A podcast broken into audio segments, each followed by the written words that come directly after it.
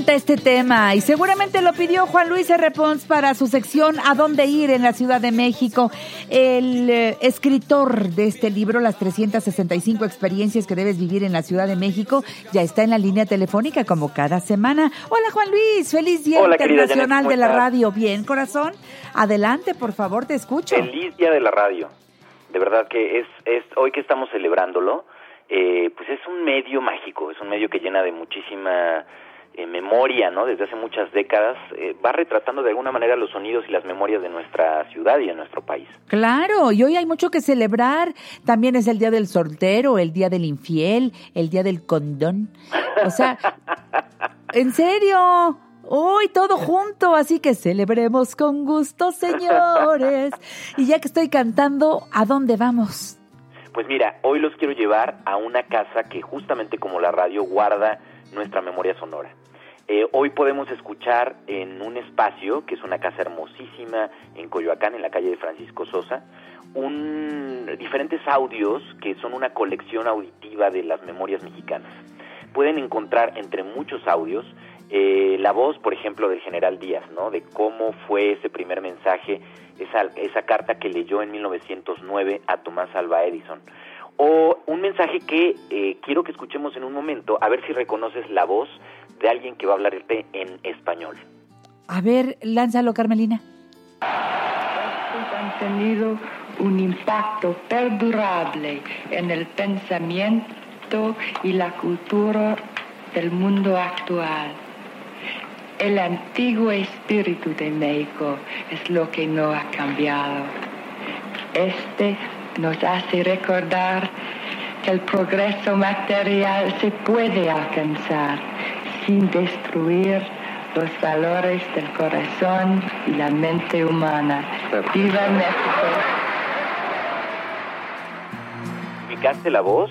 No, el mensaje es hermoso. Debe ser una mujer cálida, eh, que amó a México, pero a ver, dime quién es. Es Jackie Kennedy en 1962. No me digas eso. ¿A poco tienen esas memorias ahí en la fonoteca? Efectivamente. Eh, entre el 29 de junio al 1 de julio de 1962, el presidente Kennedy y su esposa hicieron una visita oficial a la Ciudad de México. Eh, en, ese entonces fueron recibidos por Adolfo López Mateos, que era el presidente de México. Eh, visitaron el Zócalo, visitaron la villa, recorrieron las calles en auto descubierto. Y este es un pedacito del mensaje que dio Jackie en español. Eh, después, el presidente Kennedy dijo solamente un sí, bueno, em, gracias amigos, porque era el único que hablaba en español como tal. Pero Jackie sí, muy articulada y como dices tú, con un mensaje muy bonito, eh, que además no ha perdido vigencia. Este es uno de los muchos tesoros que encierra la, la Fonoteca Nacional y que además pues es un espacio muy muy lindo con unos jardines eh, amplios y que tiene además diferentes exposiciones temporales que este fin de semana les invito a recorrer.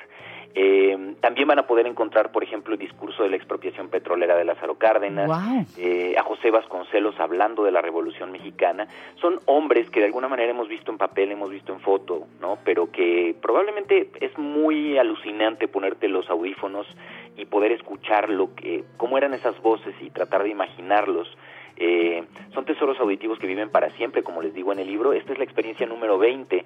Eh, y, además hay una cosa padrísima que, me gusta muchísimo a nivel de vocación. Eh, a mí me obsesionan el tema de los sonidos de la ciudad.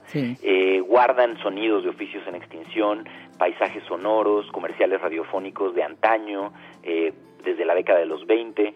Y hay un proyecto que me parece bien interesante y que si ustedes nos están escuchando en sus casas pueden consultar incluso sin ir a la propia fonoteca. Si entran a la página fonotecanacional.gov.mx pueden encontrar, incluso pueden participar en el mapa sonoro de México.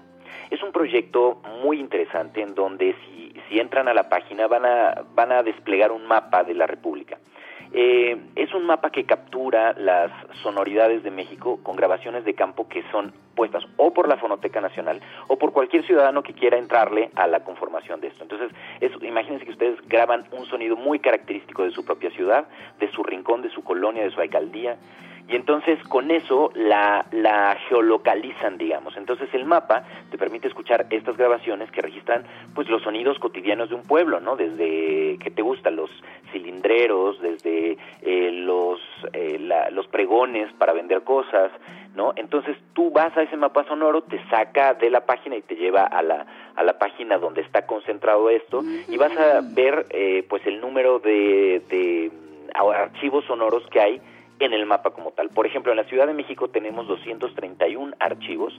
Si tú vas haciendo zoom, eh, se van convirtiendo en 156 y ya vas encontrando diferentes zonas de la ciudad donde tienen eh, pues más, más eh, sonidos. Es curioso porque el área de San Ángel, por ejemplo, donde está la Universidad del Sur de la ciudad, tiene, yo creo, el mayor número de registros que están en esta página.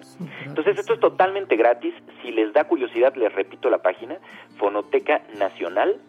Eh, eh, y también este del mapa del mapa sonoro pueden ir directo incluso en mapasonoro.cultura.gov.mx y eh, pues es una manera como de justo ir escuchando cachitos de nuestra ciudad y, pues eh, también de volverse colaborador, volverse fonografista.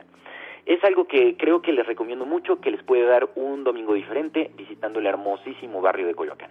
Ay, me fascina. No, la casa es una belleza, los jardines, como dices muy bien, y el director actual, Pavel Granados, es un hombre, bueno, que, creo que es de las de las mejores de los mejores nombramientos que se han hecho porque es la persona idónea para estar ahí al frente de la fonoteca, que siempre nos sorprende con alguna reunión nocturna, así como de tardecita, como a las 7 de la noche, y, y lleva por algún motivo en especial la voz y quiénes pueden estar hablando alrededor de un personaje nuestro. Puede ser un compositor, puede ser un cantante, puede ser un locutor. Ay, no, no, no, se arman unas tertulias hermosas. Así que nos vemos allí en Coyoacán. La dirección exacta, ¿cuál es? Francisco Sosa 383 383 en Coyoacán. El metro que les queda más cerca es el de Viveros. Y el horario abren desde las 9 de la mañana los lunes a viernes cierran a las 7 y los sábados cierran a las 6 la entrada es gratuita. Completamente. Ay, qué bonita estuvo esta sugerencia, ya me emocionaste. Vivamos los sonidos de nuestro México. Como cada país tiene sus propios sonidos. Y como dijiste, te vas y, dices, pues sí, mi México tiene muchos sonidos, sí, pero a ver, aquí en el barrio donde yo nací o aquí donde yo vivo, en, en, en esta ciudad, en esta colonia, en este, híjole, ya se me antojó seguir ese mapa, mi querido Juan Luis R. Pons. Oye, corazón, ¿Y dónde vamos a celebrar el amor y la amistad? Tú nada más dices rana y yo salto. pues mira, hay millones de opciones. Eh, además, hay todo un capítulo, por ejemplo, en el libro que tiene que ver con la comprita. Si ya les está entrando el estrés de, híjole, es que no he comprado nada todavía, eh, pues hay muchas recomendaciones sobre tiendas eh, originales, auténticas, para poder regalar algo. Y también, como está todo este capítulo de sabores por probar, hay recomendaciones para restaurantes. Te voy a confesar una cosa, Janet. A mí el, el 14 de febrero históricamente no ha sido un día que me encante, porque a mí me, me gusta mucho ser detallista, me gusta mucho...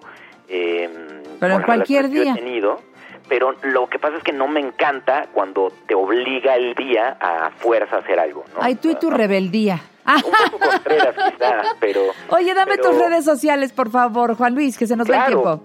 Eh, miren, me encuentran en arroba Juan Luis R. Pons, donde Pons es P-O-N-S, Juan Luis R. Pons, y también encuentran las redes del libro en arroba 365 experiencias. Gracias.